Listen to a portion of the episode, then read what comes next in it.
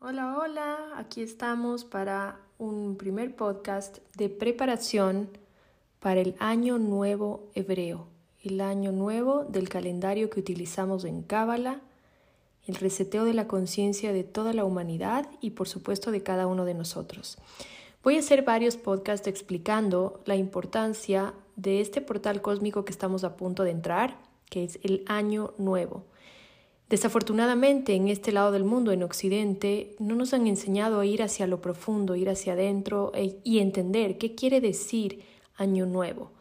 En principio, Rosh Hashanah quiere decir cabeza del año, pero es también una forma de cambiar nuestra cabeza, de renovar, de reenergizar, de restaurar, de resignificar toda nuestra conciencia.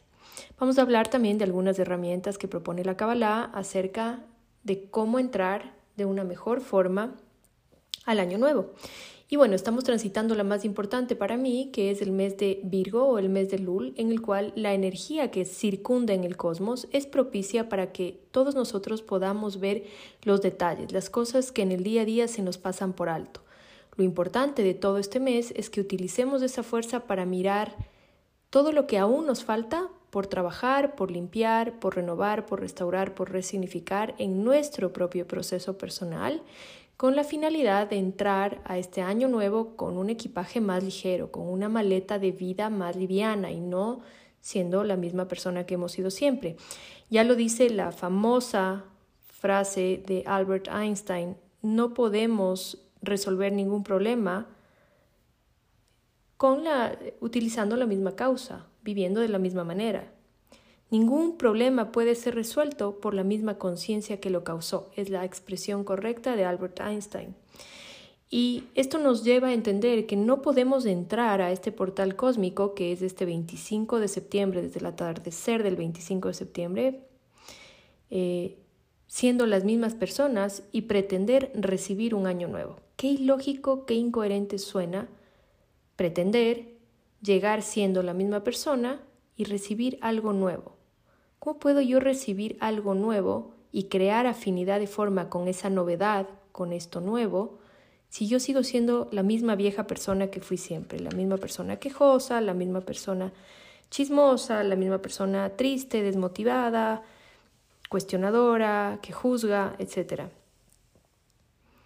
Cuando nosotros vemos en nuestro teléfono inteligente, sea este un iPhone o cualquier otro, el aviso de que usted tiene que instalar la nueva configuración del sistema, muchos dejamos el mensaje ahí por un tiempo y no queremos instalar el nuevo iOS o la nueva, bajar la nueva eh, forma en la que va a operar nuestro teléfono, porque sabemos que quizás no podamos utilizarlo como antes o porque sabemos que quizás determinadas eh, herramientas que ya veníamos utilizando no nos van a funcionar de la misma manera.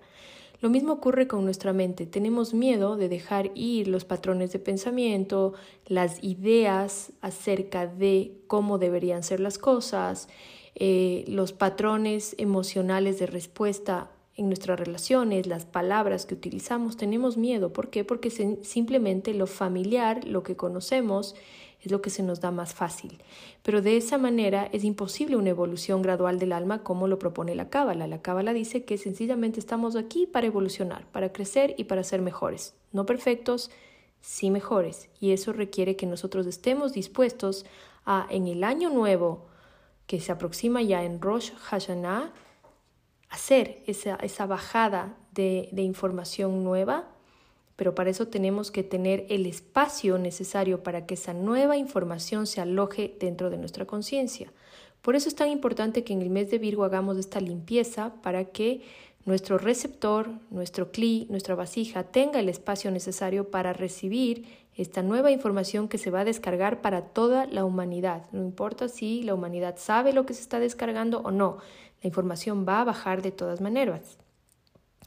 Y lo lindo de lo nuevo es que lo nuevo no necesariamente tiene que ser novedad. La Torá tiene 3.500 años, el Suar 2.000 años y sin embargo cada vez que estudiamos, cada vez que escuchamos una clase, cada vez que la leemos, sentimos la fuerza y el poder que tiene.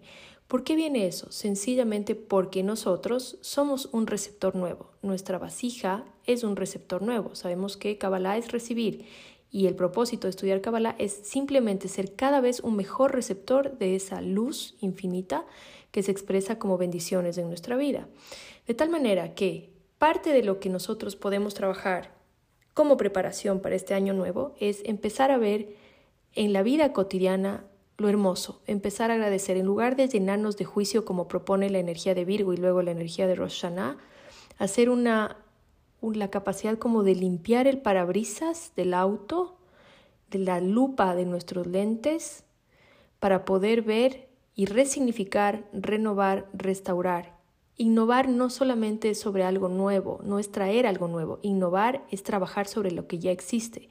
Entonces, la primera herramienta que les quiero proponer yo en esta preparación para Rosh Hashanah es que nos apoderemos, nos apropiemos de la fuerza de innovar, para ver con nuevos ojos nuestra vida, vernos nosotros por dentro con nuevos ojos, ver todo lo que sí hemos recibido, todo lo que sí tenemos, que es mucho más que lo que no tenemos o lo que nos falta, y agregarle amor, agregarle apreciación, agregarle agradecimiento, agregarle alegría, entusiasmo por toda esa paquete de energía que recibimos en el año que estamos terminando. Vamos a innovar sobre lo que ya existe, Vamos a agregar valor a lo que ya existe a través de nuestro entusiasmo, nuestra alegría, etc. Una de las herramientas que propone la Kabbalah para este periodo es la tefilá. La tefilá tiene una traducción errónea que se traduce como rezo, pero no es el rezo religioso. De hecho, la palabra tefilá, la, la descripción, la interpretación más cercana sería conexión. ¿Pero conexión con qué? Piénsenlo por un instante, porque yo me puedo conectar con el caos, el dolor, el sufrimiento, la ansiedad, el miedo y con mil cosas que no me producen ningún efecto positivo en mi vida. O puedo conectarme con lo bueno que tengo, con innovar, con restaurar, con resignificar, con lo que acabo de decir hace un instante. La tefilá es un entrenamiento de disciplina, porque si yo, para mí, es un entrenamiento de disciplina, porque si yo todas las mañanas me levanto y hago este modani, que es una conexión de agradecimiento cada mañana por recibir nuestra alma, luego hago el netilat yadaim, que es esta conexión por el lavado de manos para limpiar la negatividad de mi alma, luego hago el anabekoach, el shema Israel, un salmo, lo que sea que yo haga, eso de hacerlo todos los días es una forma un entrenamiento de la disciplina humana que requerimos para todo lo trascendental en nuestra vida. El camino espiritual es lo más trascendental que podemos hacer. Para eso estamos aquí. Mientras no lo entendamos así, mientras pensemos que estamos aquí para nacer, crecer, reproducirnos y morir, y a lo sumo trabajar y tener uno que otro viaje y una que otra comodidad, esa desconexión con nuestro propósito va a hacer que nunca sintamos satisfacción. Entonces la disciplina que eh, necesitamos cada vez que vamos a, ejecutar esta meditación, este rezo, esta conexión, es vital para nuestro camino espiritual. También la tefilá eh, para mí es de alguna forma aprender a leer los mensajes que el Creador nos envía a través de la vida. Cuando nosotros hacemos este ejercicio de abrirnos a través de la tefilá, de la conexión con el universo todas las mañanas y todas las noches, el universo va a responder. Va a responder de forma simbólica, porque creo que nadie quisiera experimentar que, bueno, el Creador le hable a uno en el oído, porque imagínense la fuerza y el poder y lo que sentiríamos nosotros. No tendríamos la capacidad de resistirlo.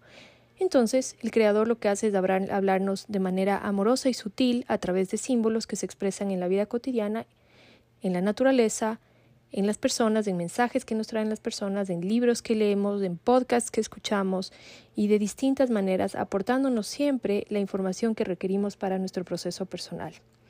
La tefilá también es para mí un lugar de encuentro con nuestra esencia que es el amor, porque Ninguna tefilá, ninguna conexión funciona si yo la digo de manera mecánica, si yo la digo sin realmente sentir agradecimiento en mi corazón por haber recibido nuevamente mi alma y la oportunidad de un día más de vida, si yo no estoy entusiasmado con mi vida. Ninguna tefilá va a funcionar.